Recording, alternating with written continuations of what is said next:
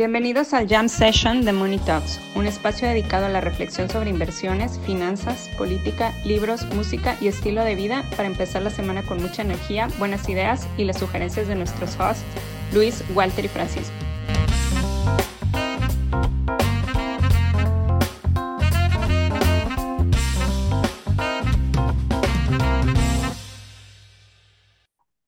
Y bueno, muchachos, eh, digo, no está Luis, nos está acompañando Alan. Muchas gracias, Alan, por, por acompañarnos.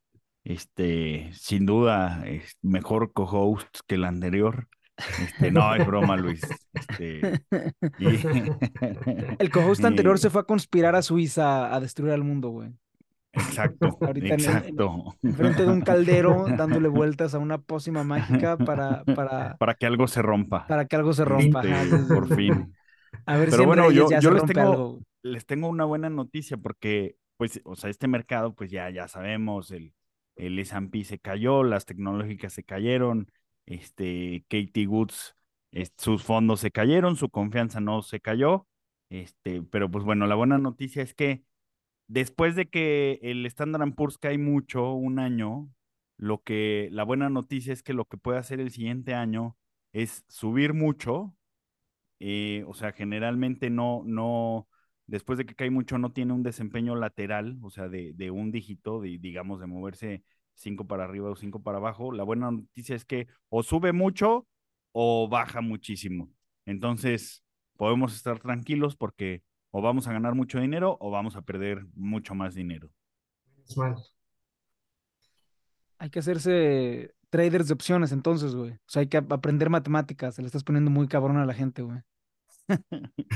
no, no, no, es, es, más complicado de, de lo que creen. No es tan fácil. Este, o sea, parece muy sencillo hacer lo que hace Spitznagel, que es este tail risk y trading en opciones, pero no, es, es bastante complejo. Como dices, tienes que aprender muchas matemáticas que, este, pues ahorita en un mundo post-COVID donde la gente en secundaria y preparatoria pues, se le olvidó multiplicar y sumar, este, pues lo veo un poco complicado. Oye, pero entonces a lo mejor el COVID va a ser bueno para los mercados financieros en el largo plazo, güey. Porque si la gente no sabe matemáticas, porque perdió dos años por COVID, güey, entonces no van a poder hacer trading de opciones. Y por ende el sistema financiero va a ser más estable, güey, porque no va a haber especulación, güey. Los grandes beneficios del COVID. ¿Crees? ¿Crees? O sea, pero igual si no saben, si no saben sumar, multiplicar y dividir, pues van a terminar comprando acciones tipo YOLO, porque pues no van a poder hacer un discounted cash flow. O puro bono que no hay que descontar, hay que descontarlo por 1.001, que es básicamente es quitarle 1% para cada año. Digo, obviamente teoría de límites es distinto, pero no sé, ¿no? O sea, no, no, no, no sé. Pues pero no habían dicho ya ustedes en sus pronósticos que iba a subir 10% con 40% de probabilidad. Yo me quedé con eso ya tranquilo. Tú quédate con eso. Si 10% con 40% de probabilidad es como lo más es, nuestro pronóstico de base, güey. Exacto, ya no tengo que sumar ni multiplicar, nada. Nada, güey, solamente sumarle 10% por punto 4, o sea, 4%, güey. También ya si me da COVID estoy muy tranquilo, nada que hacer. Oye, no, pero hablando de, de matemáticas y física cuántica en los mercados, güey. Yo sí soy un ferviente creyente de que esta, de, que haber traído la física a los mercados le hizo más daño que bien al, a la disciplina, güey. Sí, sí, sin, sin duda. Y que a lo mejor lo que necesitamos entender es biología. Porque al final de cuentas los mercados son como un ecosistema en el que hay diferentes, los diferentes jugadores con diferentes incentivos, con diferentes formas de eh, presionar. Es más un ecosistema que un sistema de física. O sea, es más, o sea, el trader funciona distinto que un inversionista de largo plazo. O sea, que para entender cómo funciona cada actor del mercado tienes que entender más cómo funciona un ecosistema, cómo funciona un sistema de biodiversidad que un, un sistema de física cuántica. Porque el sistema de física cuántica asume que el, el átomo siempre va se va a volver igual, que el, que, el, que, el, que el protón siempre se va a volver igual y no. O sea, al final reaccionas distinto en función de quién eres, como, es más como un ecosistema, güey. Pero como quiera está imposible de modelar eso, ¿no? Sí, un ecosistema no lo puedes modelar, o sea, es demasiado Ajá, o complejo. sea, necesitarías conocer como los incentivos de cada participante del ecosistema. Está imposible. Sí, sí, es inmodelable. Pero es que, que- o sea, ¿qué, qué tal que sí creen que es como, como un ecosistema, este, pero como, como lo que hacen en Springfield, este, que tienen una plaga, este, no, me- no me acuerdo si de lagartijas o de, o de palomas o algo así, que se descontrola, entonces luego, luego traen, este, iguanas que se Mm, coman a las palomas y luego dicen, no, pues no importa cuando, cuando tengamos plaga de iguanas, pues traemos gorilas que se coman las iguanas, este, y luego pues va a llegar el frío invierno y pues va a matar a los gorilas, entonces, este, Y luego llega, no llega ni el frío y los gorilas no se reproducen, sí. Este, está el Santa Fe Institute, que se dedica a modelar todas estas cosas a base de juegos y en base a un montón de cosas.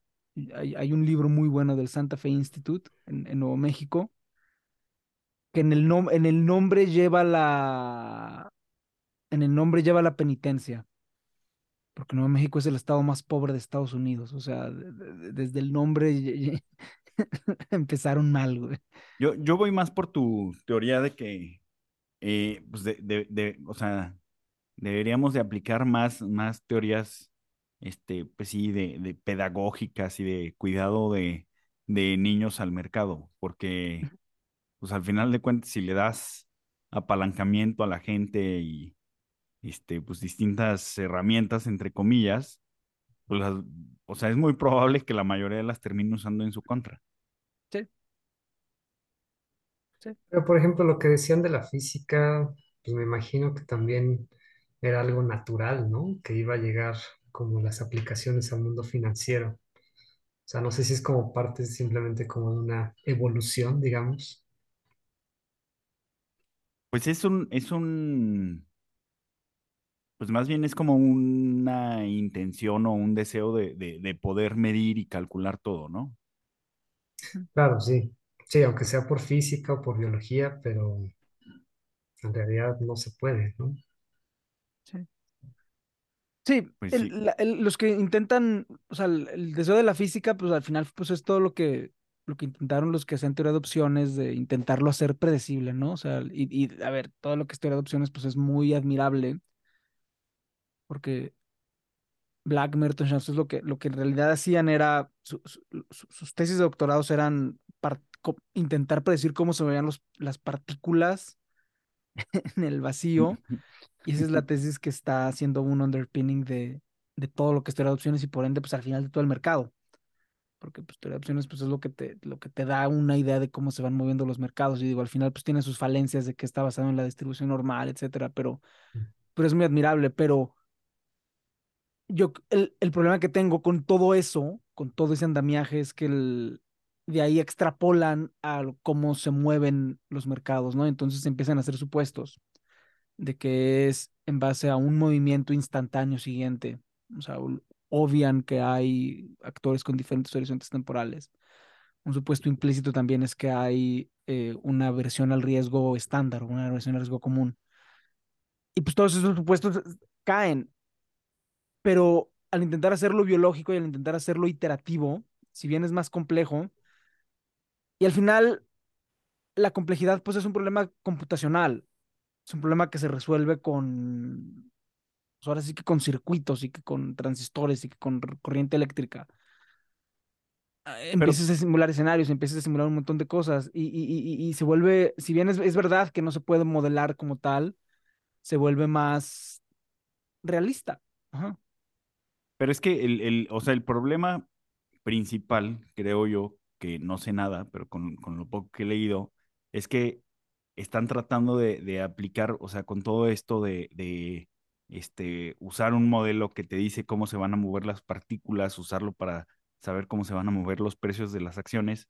O sea, yo creo que el tema justo es que, que se están usando eh, instrumentos para, para medir cosas que no miden, o sea, se, está, se Ujú. están usando este, modelos estadísticos para, para medir cosas medio cristán, que pues ya, ya hemos hablado de, de cosas que están en el dominio este, medio cristán, que pues es la, la estatura, este, pues la gente va a medir en promedio 1,60 y pues, sí, habrá gente 30 centímetros más alta o incluso 60 o más baja, eh, pero nunca va a haber una persona que mida dos kilómetros o, o, un centímetro, ¿no? Este, o sea, eso, eso no se puede.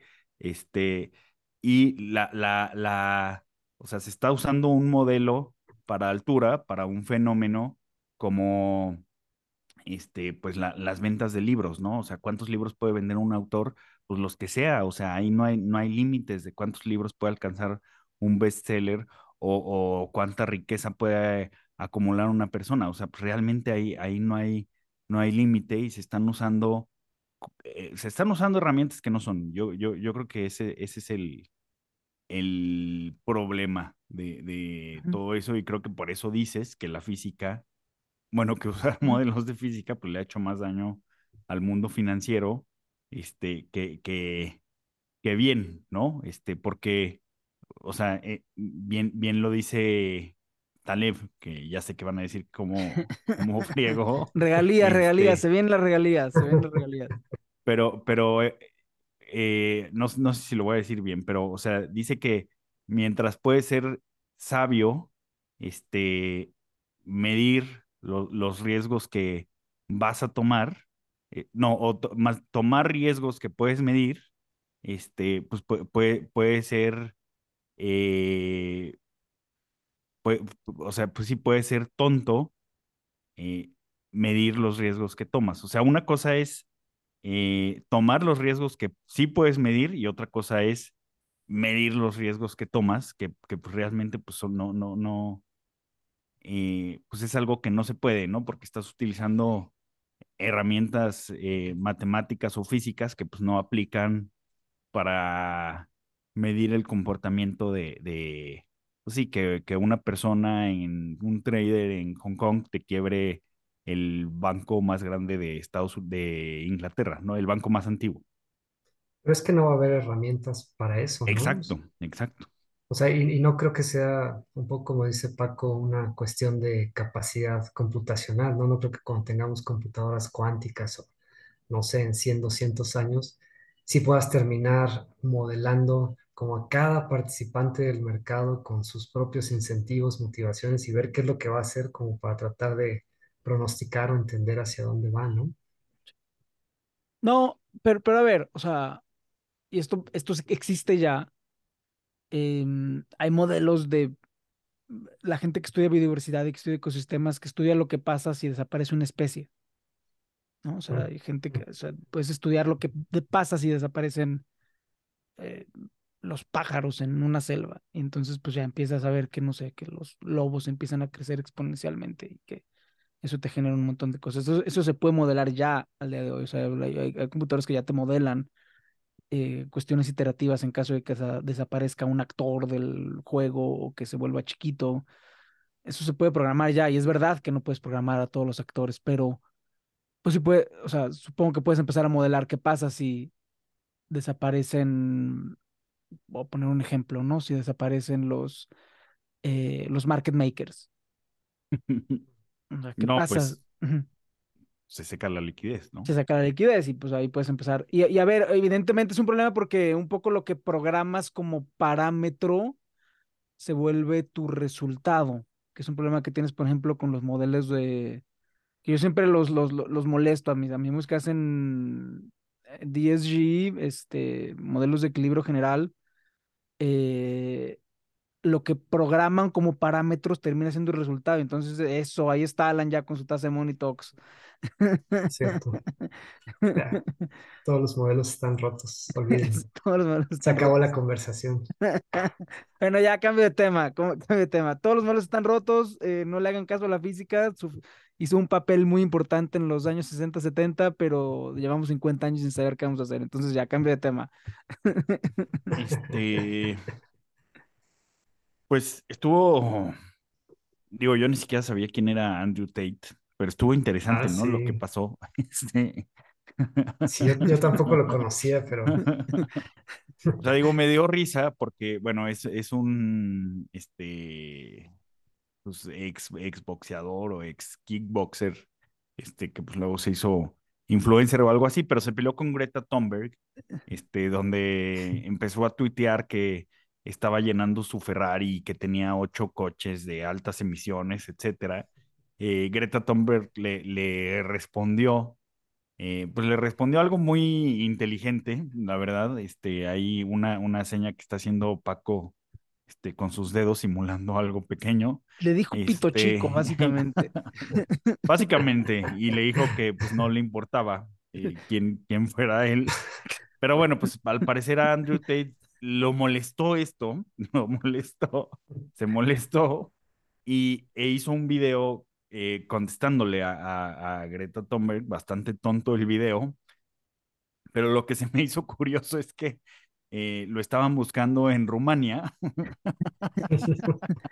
Sí, por tráfico de blancas. por tráfico de, por tráfico de, de personas y por trata, por trata de blancas, o sea, algo, algo serio, este, no, no me estoy riendo de eso, pero de lo que me estoy riendo es que pues, la policía romana no daba con él y, gracias, y gracias a que hizo un video para responderle a Greta Thunberg algo que, pues, no le debió de darle importancia.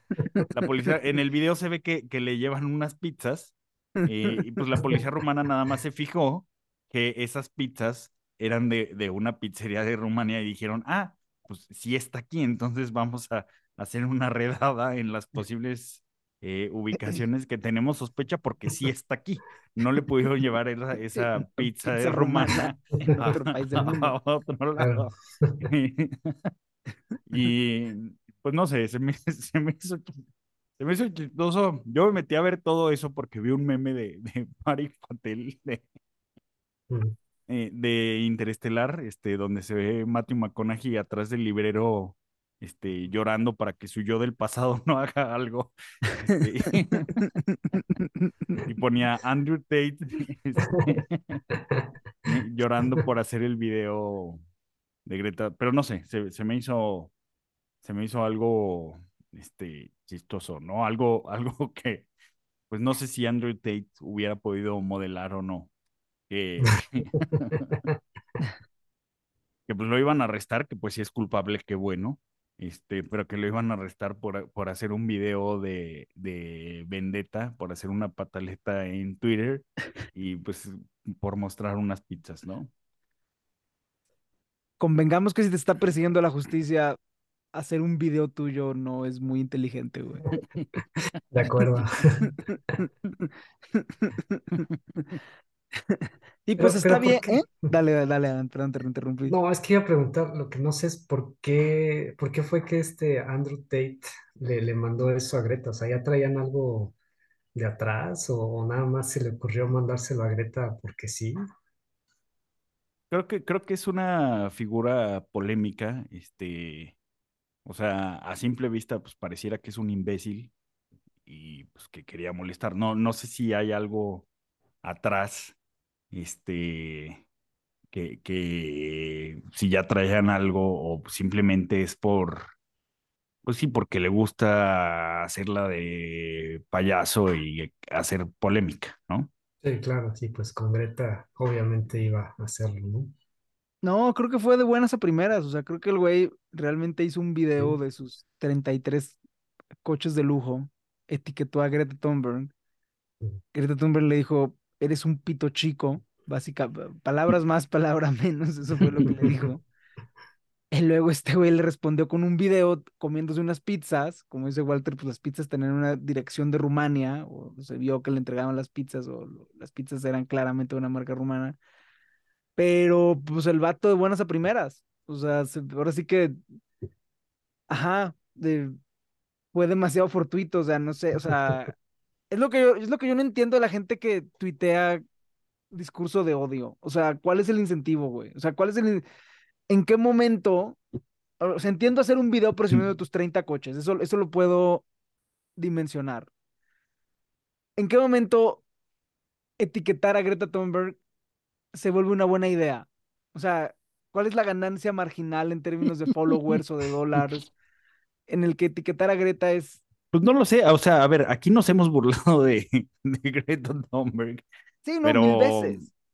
Ajá, pero, pero, o sea, sí, no, no discurso de odio. No, no sé, no, no, no sé, no sé qué ganancia tenga ser un, este, Sí, más sí, si sabes que estás buscado por la justicia, porque a ver, claramente el tipo, o sea, tiene 30 coches de lujo, claramente tiene dinero, claramente tiene abogados que le pasan tips, claramente sabe que tiene acusaciones por tráfico de personas. O sea, ¿en qué momento se vuelve buena idea? O sea, ya, ya olvídate de, de lo de Greta Thunberg, ¿en qué momento se vuelve una buena idea saber que, o pero sea, pues ¿en está de moda no hacer hacerle caso a tus abogados, está de moda ignorar a tus abogados como, como Sam Bankman.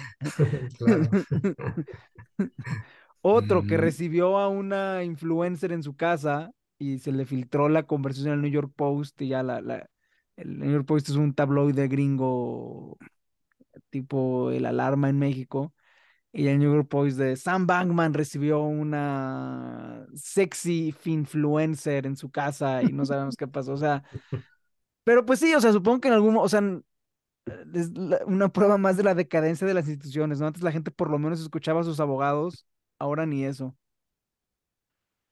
Yo creo que. Sam no tiene salida ya, ¿no? Nah, ese va a acabar en la cárcel. Sí, no, no veo cómo, cómo la, la libre. Sí, va a acabar en la cárcel. Sí, pues ya después de, de que lo han echado de cabeza, este, sí, parece, yo quiero ver cuánto, cuán- de cuánto va a ser la, la sentencia o, o Mm. son ocho cargos, ¿no? O sea, si lo, si de cuántos lo, lo encuentran culpable, este, y, y pues a ver, ¿no? O sea, porque también si lo declaran culpable y, pero solo de un cargo y pues, es el que tiene la sentencia menor, este, pues también sería como una, pues un escenario positivo para él y un escenario negativo para la gente que le metió su lana a FTX, ¿no? Bueno, que a él que le conviene, perdón, Walter, eh, declararse culpable, ¿no? Sí, sí, eso sería lo mejor. O sea, O sea, me declararse imagino que culpable con y eso le, le quitan años, ¿no? lo que le conviene a él es declararse culpable y acusar de algo creíble a CZ, el del otro crypto exchange, el de su competidor. Mm, O sea, eso sería el, el- el- el- cierre perfecto de la telenovela, que Sam Bankman se declare culpable de algo por términos de una, residen- una sentencia reducida ujú, y que eche de cabeza a su competidor, a CZ, que es el del crypto exchange más grande del mundo, que fue el que intentó comprar a FTX. Eso será lo mejor. eh, lo intentó comprarlo o, o lo intentó hundir y lo logró. Lo, lo- lo- lo que tú comentas es muy importante porque lo intentó hundir, sacó un tweet diciendo FTX es un fraude. Ahí fue cuando hubo corrida en FTX. CZ lo, lo intentó comprar o al menos hizo la finta de que lo intentó comprar. No lo compró eh, y de ahí fue cuando FTX se cayó. Pero sí, o sea, la, el, si yo fuera Sam Bankman estaría intentando colaborar con la justicia para echar de cabeza a CZ. Pero pues ahí sí ya, si se cae el exchange más grande de cripto, pues ahí sí ya cripto es una, es una, es una porca- Ayer me peleé con un cripto, o sea, estoy, estoy de muy mal humor. Ah, cuenta, cuenta. Estoy, estoy muy molesto con esta persona y, y conmigo mismo por haberme salido de mis casillas, pero estoy de muy mal humor en general, pero creo que ayer me di cuenta de que todo esto del halving es un fraude, porque este, este vato que, que, que es, que es- que es minero no me pudo responder a una pregunta que desde mi perspectiva es muy sencilla.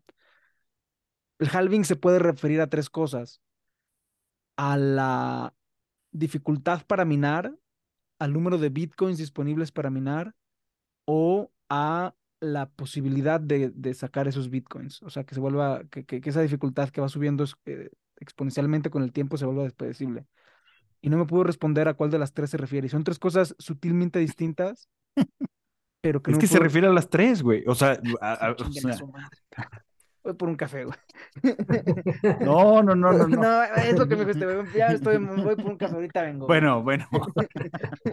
No, güey. Ah, Ah, ya Bueno, lo hiciste enojar, Walter. sí, ya se enojó, ya se enojó. Pero, pero bueno, entre, entre, no, no, no sé qué hayas visto en, en las noticias o, o cosas últimamente, Alan, pero eh, yo vi algo de Zero Hedge que me reafirma la necesidad de que chequemos, eh, pues, de que hagamos poquita validación antes de, antes de propagar información, eh, porque, por ejemplo, pone pone Zero Hedge que eh, para el, el, foro económico mundial, para Davos 2023, eh, del World Economic Forum, eh, puso que habían cancelado Twitter, que, que estaban censurando Twitter eh, y que el, el, Foro Económico Mundial pues te ponía que podías seguir Davos en Facebook, LinkedIn, Instagram, en, en TikTok, en Weibo, también en WeChat, pero que ya no ponían Twitter. Y pues con esto Serial Hedge pues empieza a hacer el fake news de que, y de hecho te pone un link, Serial Hedge en su noticia, de, de un link a, al World Economic Forum de, de, cómo seguir Davos 2023. Eh, y lo único que tenías que hacer para ver si era fake news o no, pues era meterte a, a este link de cómo seguir Davos. Eh, y la primera plataforma que, que sale de cómo seguir Davos para 2023 en social media es Twitter. O sea, entonces, creo que, o sea, solo me llamó la atención, es una de las razones por las cuales creo que COH, eh, pues es, es muy creativo en, en hacer headlines llamativos, eh, amarillistas y controversiales, pero por eso no me tomo, pues sí, por eso no me tomo en serio nada de lo que publica eh, Zero Hedge, eh, aunque sí ha publique, he, he, visto cosas interesantes, pero pues un 1%, y, y, y casi pues sí, muchas cosas son solamente controversiales, ¿no? Pero, o sea, me, me, me llama la atención cómo esta noticia de que eh, el, el, foro económico canceló Twitter, y pues no es cierto, ¿no? O sea, nada más te metes a su página y la, la primer plataforma que te dicen cómo seguir Davos es Twitter. Pero creo que la gente no hace, no hace nada de, de fact-checking, ¿no? No, no, yo, o sea, yo siento que con redes sociales parece que es una competencia por ver quién publica primero. ¿no?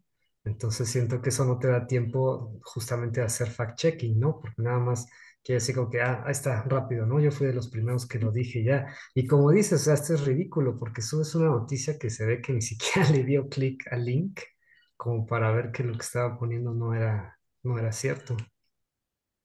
Sí, sí, ¿no? Como, como, varios medios internacionales este, serios, entre comillas, que publicaban noticias del Deforma, ¿no?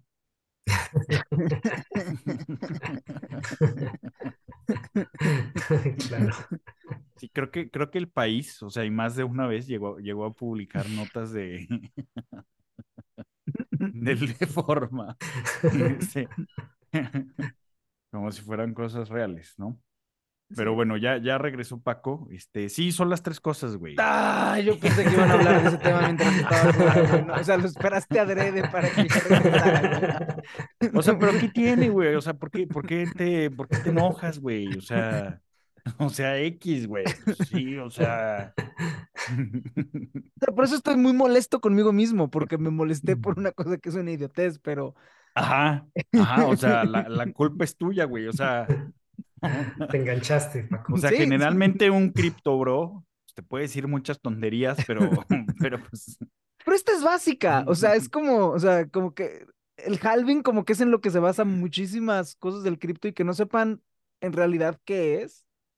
O sea, y eh, precisamente porque no saben qué es, de ahí se van a agarrar. Porque, por lo que yo entiendo, una vez que se minen todos los cripto, los mineros, que son los que mantienen viva la red, no tienen razón de existir. No es, es, que, que no, mineros... siempre, siempre, van a, uh -huh.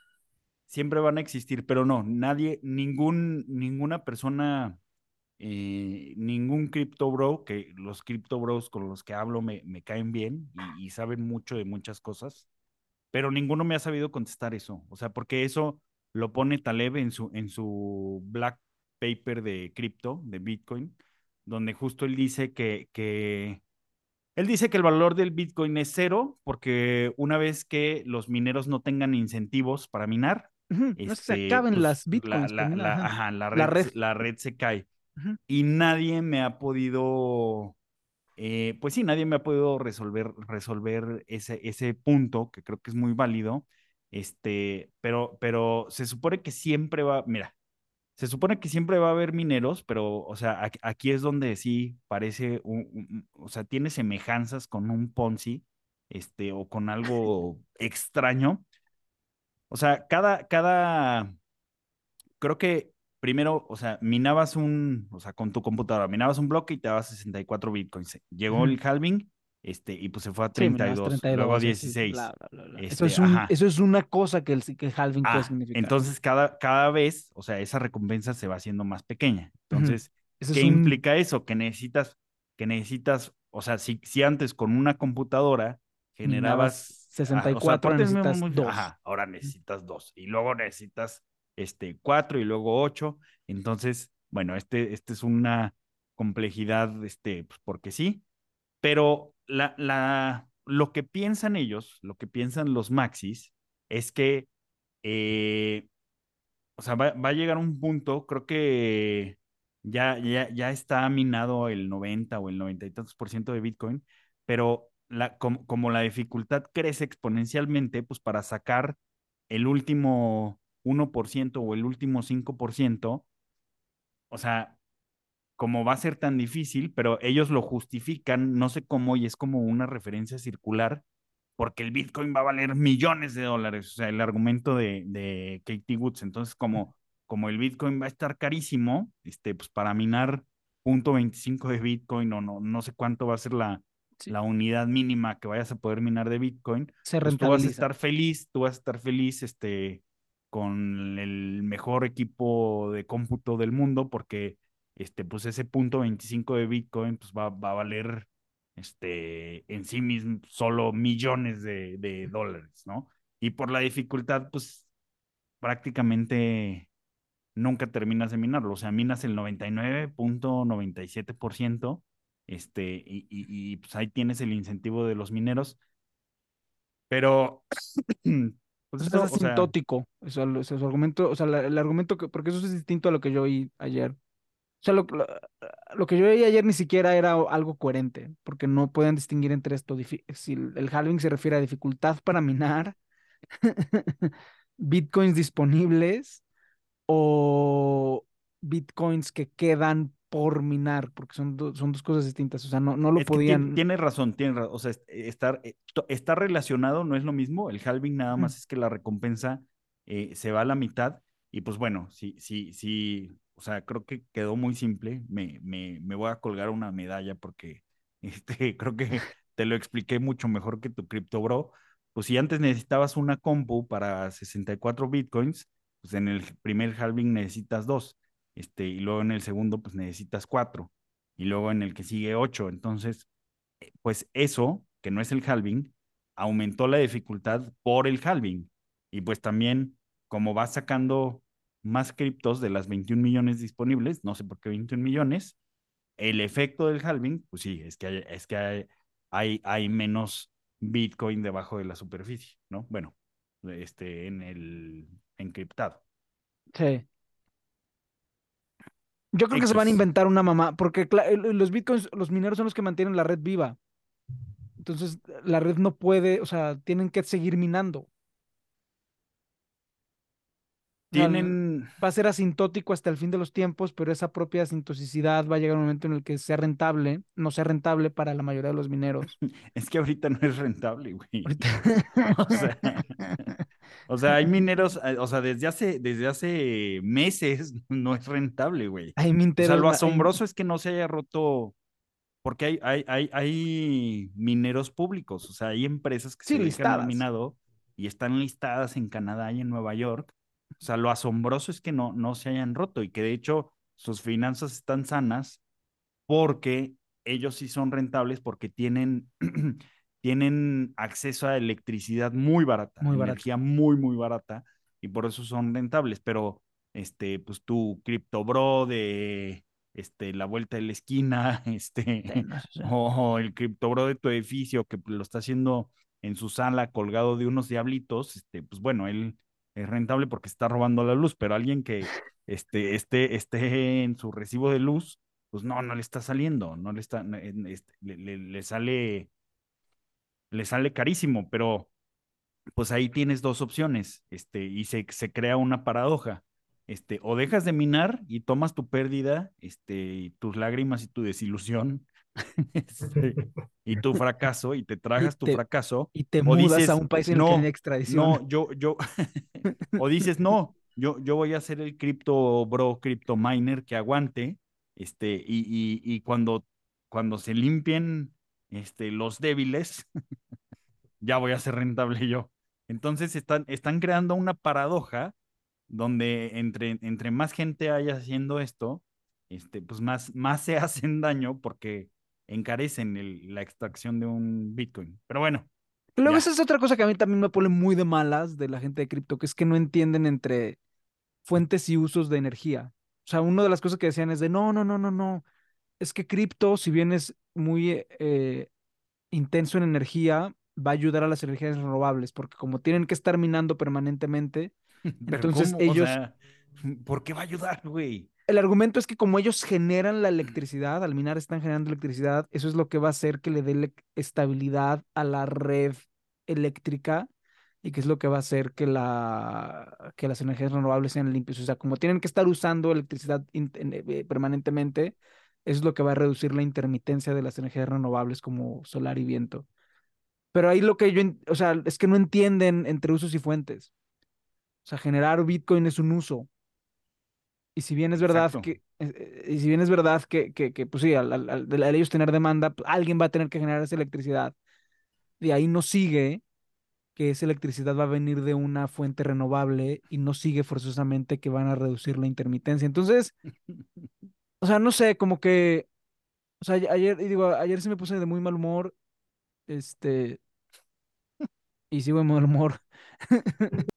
Ah, oye, habla- hablando de catástrofes y, y- y desastres, me puse a buscar, digo, tampoco, tampoco lo hice de forma muy intensa, pero me puse a buscar qué onda con los Hunger Stones, con las piedras del hambre, este, que Sí. resurgieron en, en agosto, este, estas piedras en los ríos europeos donde decías, si me ves llora, porque viene la sequía, este, pero tú, tú has visto algo, Paco, o sea, siguen al descubierto, este, ya se taparon, porque yo nada más encontré que, este, pues la típica noticia catastrofista que 2023 iba a ser peor. No, o sea, a ver, el- ha llovido, ya se cubrieron las piedras del hambre, pero no, no, no, o sea, todo lo que es hidro va, va a sufrir el año que entra. No ha llovido, lo- en Europa, en Estados Unidos no ha llovido lo suficiente como para hacer un replenishment de, de los grandes ríos. Y O sea, hablando ya, de ya piedras, se, ya se taparon las, las piedras del hambre, pero este, pues, por, por el temporal, pero no es tan bueno y pueden volver a salir van a el salir, año que entra. van a salir, eso es un hecho, o sea, van a salir, o sea, porque no, no llovió lo suficiente como para compensar el faltante de los años anteriores. Bueno, pues otra, otra razón más para, para no modelar. Creo que alguien nos comentó en, en Twitter algo, algo muy interesante sobre los, los links de, del Jam pasado, donde en las preguntas nos decían que pues, si, si no puedes modelar, este, pues qué hacer, ¿no? Y Luis dijo que heurísticas. Este, y se me hizo interesante el comentario que entonces la, la gente vieja, este, es, es, eh, son sabios pues, por todas las heurísticas que traen. ¿no? O, o sea, y porque esas heurísticas los llevaron a sobrevivir, ¿no?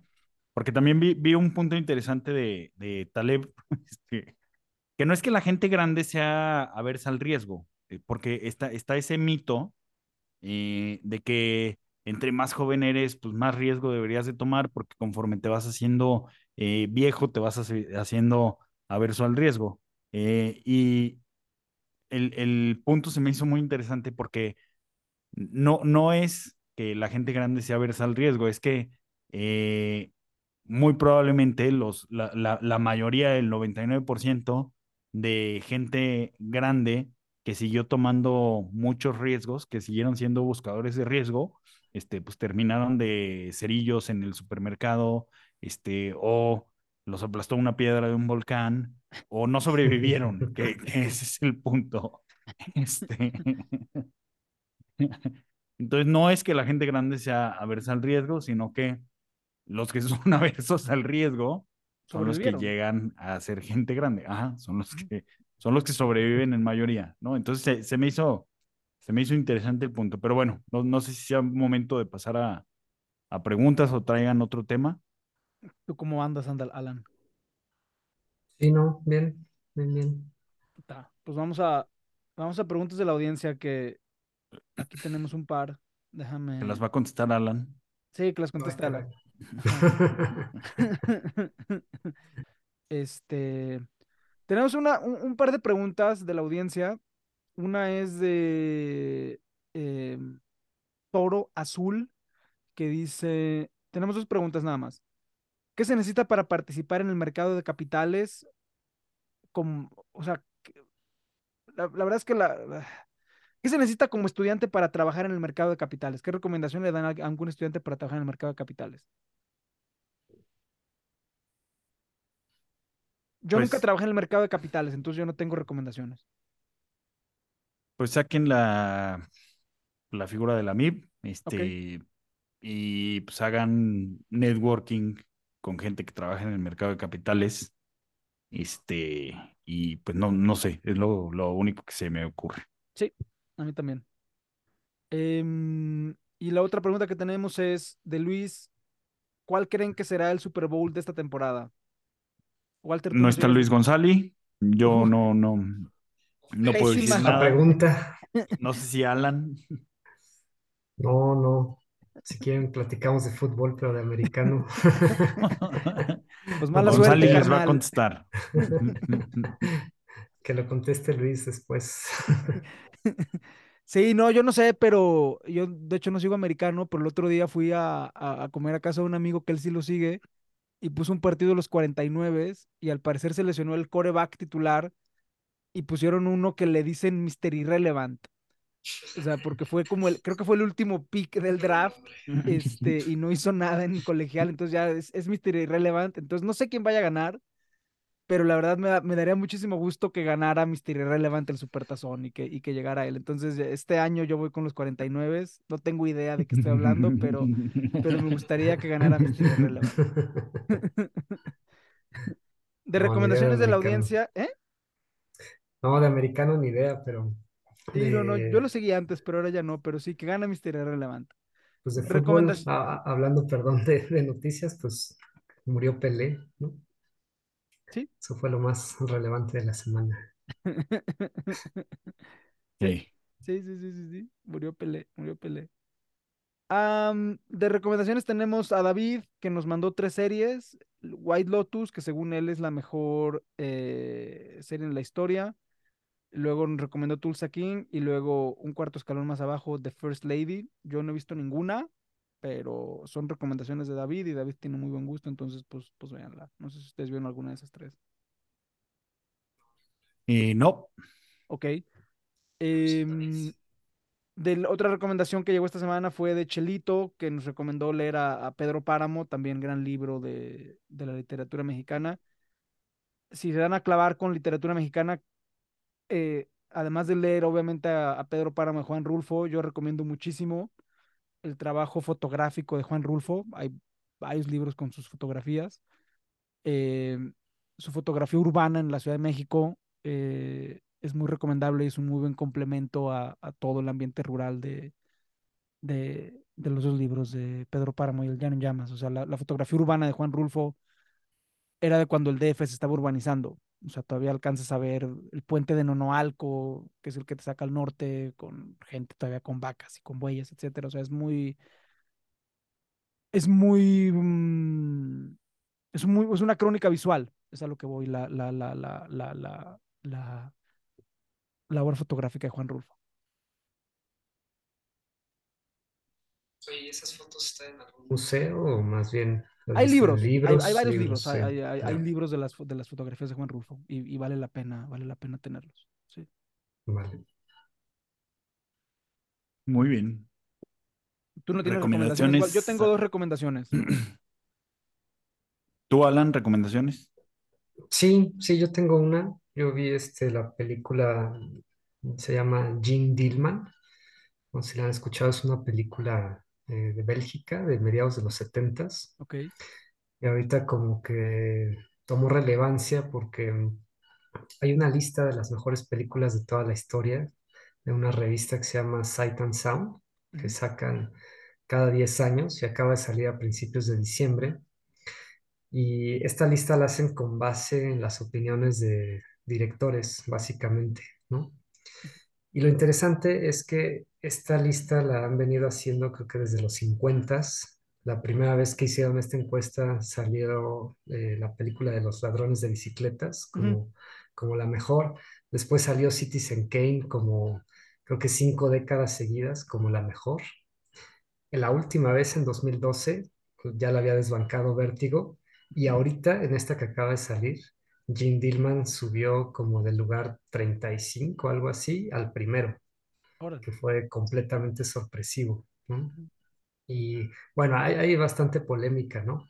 Porque mm, algunos dicen que, o sea, sí, sí, realmente es como tan buena película, se tiene que ver porque ampliaron la muestra, etcétera, pero yo creo que es muy buena película, ¿no? O sea, sí es recomendable. Es una película larga, dura tres horas, es lenta, ¿no? No es para cualquier persona, definitivamente no es, no es de acción, no son los Avengers, pero está buena, está buena, creo que vale la pena. Eso que comentas, Alan, es, es muy, es muy importante porque, si bien entiendo, cada 10 años hay un censo que le hacen a cineastas, directores, etcétera, de cuál es la mejor película Exacto, de la historia, ¿no? Sí, obviamente como la historia va avanzando, pues va cambiando los criterios de cada película. Y como tú comentas, el primer censo salió una película italiana que se llamaba Ladrones de Bicicleta, que trata pues de eso, de ladrones de bicicleta, y luego fue Citizen Kane por mucho tiempo, y eventualmente pues se fue desbancando Citizen Kane. Entonces lo que, un poco lo que dice la lista también, no es tanto cuál es la mejor película de la historia, sino cómo va cambiando los criterios para definir una película de la historia. exacto, cómo van cambiando los gustos también, ¿no? Y en los últimos años lo que pasó también es que ampliaron la lista a 100. O sea, antes tenías que, o sea, antes solamente te revelaban las 10, el top 10. Ahora sí, te revelan el top 100, con lo cual pues cambian los incentivos, tanto del que hace la encuesta como del que responde para responder cuál es la mejor pregunta de la, de la historia, la, la mejor película de la historia. O sea, un artículo muy bueno del, no me acuerdo si en New York Times o en New Yorker, pero ahí, ahí lo, hoy lo vamos a tuitear en el hilo. Con eso tú comentas. Yo no he visto esta de Gene Silman, este, pero, pero pues sí, habrá que verla dado que es la mejor película de la historia según los críticos de cine de esta década, entonces habrá que, habrá que darle la oportunidad. exacto. Tomen algo, tomen drogas para no dormir por lo que nos estás contando. Pero sí lo Sí. recomiendas, o sea, más allá de si tú, de- o sea, más allá de si los críticos dicen que es la mejor o la peor película, tú, tú sí la recomiendas, o sea, tú sí, Yo creo que está buena, sí me gustó. ¿De qué, sí. de qué trata? O sea, de, porque ladrones de bicicleta, Es, el título es claro, o sea, la, la trama es sí. clara del título, son ladrones de bicicleta, o sea, vas a ver gente robando bicicletas. Es la historia de, de una mujer que, que es viuda Ujú, y pues ella es muy perfeccionista, entonces eh, lo que se ve durante las tres horas son tres días de su vida, una hora por cada día y, y bueno, al final sucede algo, ¿no? Que, que rompe con esa monotonía de los días Ok. y, y ya está, ¿no? No les digo más para no spoilearla. Yo creo que está buena, ¿no? Digo, definitivamente sí la vi justo porque estaba en primer lugar, quería ver de qué trataba. No puedo decir que, que para mí sea la mejor, digo, yo no soy crítico de cine ni mucho menos, ¿no? Pero está buena, Ok, sí vale la pena, ok, echamos, no le echamos, no le echamos. Aunque Walter se quede dormido, pero no le echamos. No, yo, tengo que recomendación, ¿eh? ah, me recomendaron mucho la de El Faro, este, de William Defoe y este Batman, el nuevo Batman, se volvió Robert Pattinson. Ajá, Este, no, no, no pude, güey. O sea, me han dicho que es muy buena, pero pues, la vi muy cansado y sí me quedé dormido. Pero bueno. está bien, está bien. La puedes ver esa, Paco, y ya después subes en lista. Exacto, exa- exacto. La veo antes de subir para dormirme y luego la. Chale. En fin, todo mal. Eh, no, yo tengo dos recomendaciones. La primera es este. En el, en el episodio pasado, en el de pronósticos para el año que entra, Luis mencionó que la economía mexicana ahorita puede caer por la, la, la teoría de los mil golpes, ¿no? Que son mil, de los mil cortes de cuchillo. Ajá. Bueno, esa, eh, la película no tiene nada que ver con lo que dijo Luis. Pero, pero es una, el título es la versión francesa de los, de los mil cortes de cuchillo, que es Le Quatre Cents Coups, que es de los 400 golpes de, de Ah, Truffaut, sí. Es peliculón, que buenísima, buenísima esa. es muy buena película, que habla sobre, habla sobre un niño y no tiene nada que ver con, con la calle mexicana, pero bueno, la, la alusión a los, a los mil golpes es lo- los 400 golpes de Truffaut. Muy buena película. No me acuerdo si fue su primera, pero sin lugar a dudas fue la primera que le hizo, que le dio fama internacional. Entonces vean los Le Quatre Son Cool, los 400 golpes de, de Truffaut. No sé cómo se tradució al español, pero bueno, ahí está. Eh, La segunda recomendación es este, ahorita que estuve en la, en la casa, eh, en la casa de Guadalajara con mi mamá, eh, leí un- una edición chiquita, muy bonita, eh, sobre los textos de Séneca que se llama How to Die, Cómo morir, que está en inglés, que es básicamente un extracto de todos los textos de Séneca en los que habla de cómo, de cómo morir, de sus cartas, eh, que vale mucho la pena, es muy buena introducción a la filosofía estoica. Eh, si se quieren clavar con Séneca, eh, yo les recomiendo muchísimo que empiecen con el podcast Literature and History, que tiene seis programas eh, dedicados a Séneca. Séneca fue un filósofo estoico muy importante. El estoicismo es muy importante para los financieros porque básicamente todo lo que dice Taleb es estoicismo reciclado y adaptado al siglo XXI. Y durante muchos siglos se pensaba que Séneca eran tres personas, porque Séneca tuvo tres trabajos. El primero era como administrador de torturas y de ejecuciones de muerte en la corte de Nerón. Eh, el segundo era de tutor de los hijos de los altos funcionarios del imperio. Y el tercero, que era lo que realmente le gustaba, era escribir obras de teatro y obras de filosofía con sus manuales. Y el cuarto trabajo, que pues no sé si era trabajo o no, era ir a las orgías de los emperadores, porque pues ya si, si toca, si te toca firmar las sentencias de muerte, pues ya por lo menos que te inviten a, a las orgías. Y durante muchos siglos se pensaba que, que hubo tres Sénecas, porque eran tres personas con roles muy distintos. O sea, digo, supervisor de torturas, educador y dramaturgo. Eran tres, eh, los historiadores no sabían que era, la misma persona. Eventualmente se comprobó que, los tres Sénecas eran un solo Séneca. Em, y en ese sentido es muy importante leer sus obras porque en un, porque, porque te da la circularidad te da la circularidad y la tridimensionalidad de la persona, de cómo alguien que tiene un trabajo tan complejo en un tiempo tan complejo, con tanta crueldad y con tanta decadencia, logró encontrarle cierto sentido a, a su vida y cierto consuelo a, todo lo que, lo que, lo que le tocó ver y vivir y, y- e implementar. Entonces, este, hay que, hay que leer a Séneca. Oye, Paco, y en resumen, ¿cómo hay que morir? Es muy buen libro, es muy buen libro porque además, eh, o sea, es un libro muy gringo, muy esquemático, este, que además tiene las, en, en- en- el índice tiene los seis pasos sobre cómo morir. Y déjame, déjame lo leo acá. eh, pero básicamente tienes que estar preparado, tienes que aceptarlo, eh, tienes que aceptar que un día te vas a morir, tienes que, tienes que prepararte para morir, no tienes que tener miedo, no tienes que tener lamentos, no tienes que irte con, con arrepentimientos, tienes que liberarte, tienes que convertirte en una parte del todo y tienes que practicar lo que dices. Esos son los, básicamente los seis pasos para morir de Seneca. Pero lean el libro, How to Die, está disponible en Amazon y en todas las plataformas, entonces vale mucho la pena. Suena muy similar a lo que dice el budismo sobre cómo Ujú, morir. ujú. Muy parecido. Sí, sí, sí, sí, sí. Oye, ¿cómo abrió el- el- el mercado para saber si sacamos a Krishna o al Torito? Ah, a ver, eh, no, saca a Krishna. Este está, está cayendo, está deshaciendo el, el Santa Rally el de, ayer. Este, y pues bueno, va- vamos a ver si en 2023 nos toca Krishna o el Torito. Saca el Torito, güey, para empezar bien el año. Este, el yo leí, Jimmy, Torito cusqueño de Jimmy.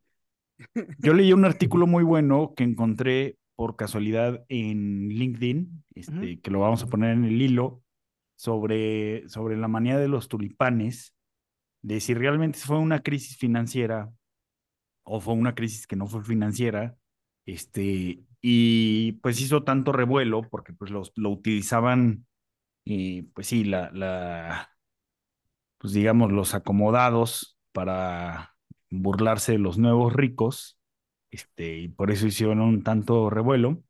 Este, pero el punto es que hay, hay gente que dice que no fue una crisis financiera porque pues su colapso no tuvo efectos catastróficos, porque no, no se negoció tanto volumen de, de tulipanes y digamos que el ascenso y caída de los precios más o menos de, de papel. Está interesante el artículo porque trae, pues trae varias obras de arte, este, comenta eh, un poquito.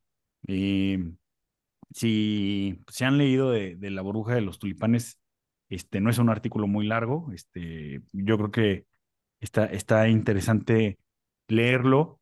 Y ya, pues ya se terminó la, la serie de HBO, His Dark Materials, eh, basada en, en, los libros, no, no me acuerdo el nombre del autor, este, está interesante, eh, quizás sea para gente más joven, bueno, sé que nos escucha mucha gente joven, este, pero, pero está, está, a mí me gustó, me gustó la serie, le tiran durísimo a, la religión, este, o sea, sobre todo a la, a la, sí, a la religión católica, este, pero me pareció, pues sí, bastante, bastante creativo cómo plantea su versión de fantasía, este, el, el autor de los libros, ¿no? Este, está bien hecha, eh, me entretuvo, eh, si quieren ver algo no muy denso, entretenido, este, con algo de fantasía, pues es, es, está bueno. ¿Es una temporada? Son tres. Tres.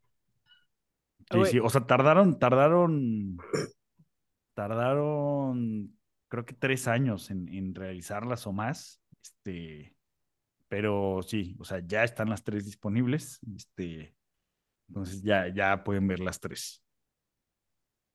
Oye, pero ese artículo de que la crisis de los, de los tulipanes en realidad no fue crisis, me suena muchísimo a Luis, güey. O sea, como aunque algo se rompa, eh, no están saciados, güey. O sea, el, el, ejemplo paradigmático de burbuja, de crisis financiera, de caída sistémica, etcétera, comprobado históricamente. Ahora resulta que no, que no se cayó, que, que, no, fue, que no fue crisis financiera, que el, el ejemplo que hemos estudiado de crisis financiera a lo largo del tiempo, que, que, que dice mi mamá es que, que ju, no es... Ju, ju, justo, justo menciona eso el autor de, del artículo, o sea que, que siempre que hay una burbuja, siempre que hay sí. movimientos que se sospechan irracionales en el mercado, la referencia, o sea, la principal referencia es manía de los tulipanes, tulipanes, tulipanes, tulipanes.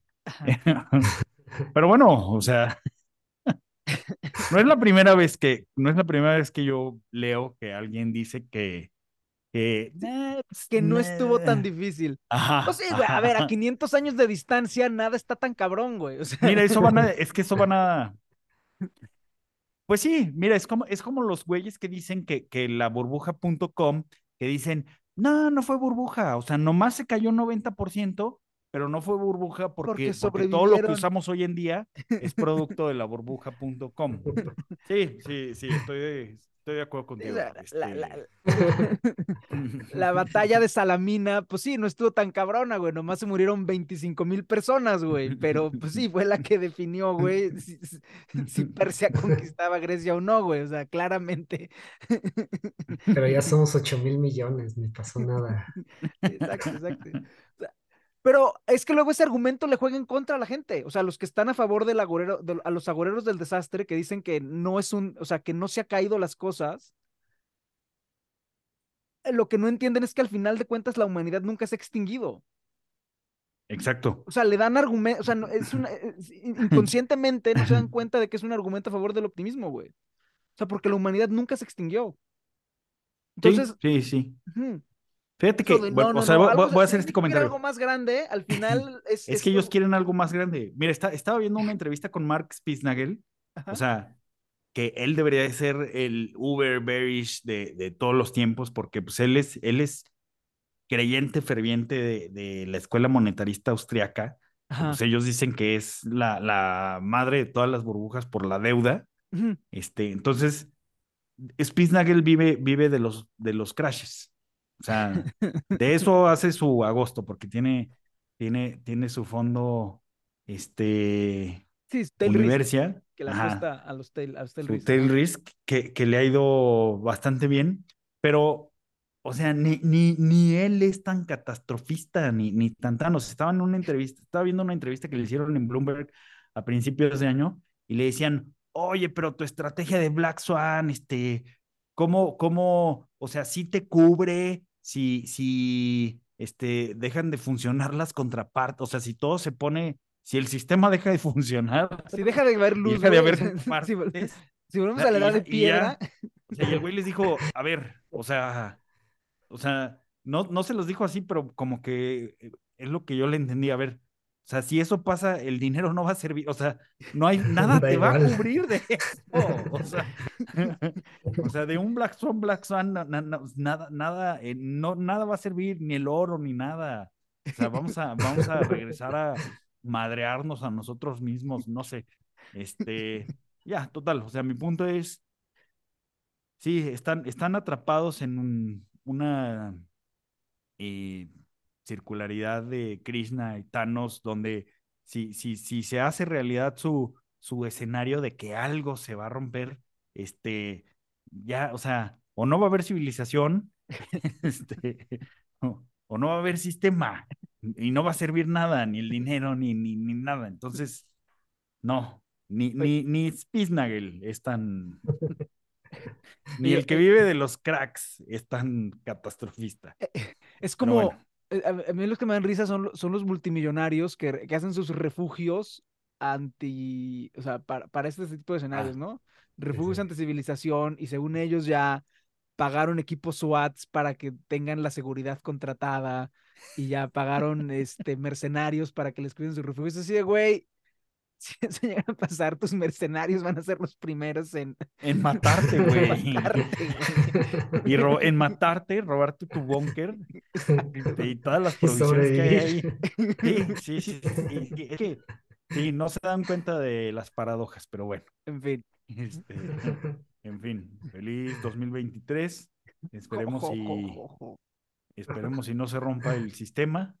Yo digo Que no que se acabe la humanidad. tenía que romper. Este, eh, y pues bueno, dejen, déjenos cinco estrellas. Este, y no sé si quieren agregar algo más, Paco, Alan. Alan, No, pues muchas gracias por tenerme aquí. Un placer. La verdad es que siempre disfruto mucho escuchar el podcast y bueno, estar el día de hoy aquí de invitado. La verdad es que estoy muy contento. Muchas gracias. no, hombre, No, gracias por acompañarnos. Gracias a ti y gracias por el excelente trabajo que haces en el Instituto Central. Y No, bueno. no lo comentamos y lo hicimos muy mal, pero Alan trabaja en, en el Banco de México en la parte Haciendo de- modelos. Modelos que no funcionan, pero, pero No, esto no, es no. chamba, es chamba. Es chamba, es chamba. No, no, no, pero tú estás en, en- eh, o sea, tú estás en la parte de eh, eh, balanza de pagos, ¿no? Por lo que, por lo que puedo ver. Entonces, este, es una parte muy importante. Sí, más bien entender- estadísticas. Nos ayuda a entender mejor lo que pasa en nuestro país y pues gracias por, gracias por eso. Pues gracias a ustedes y pues que sea un gran año para todos. Durito Cusqueño.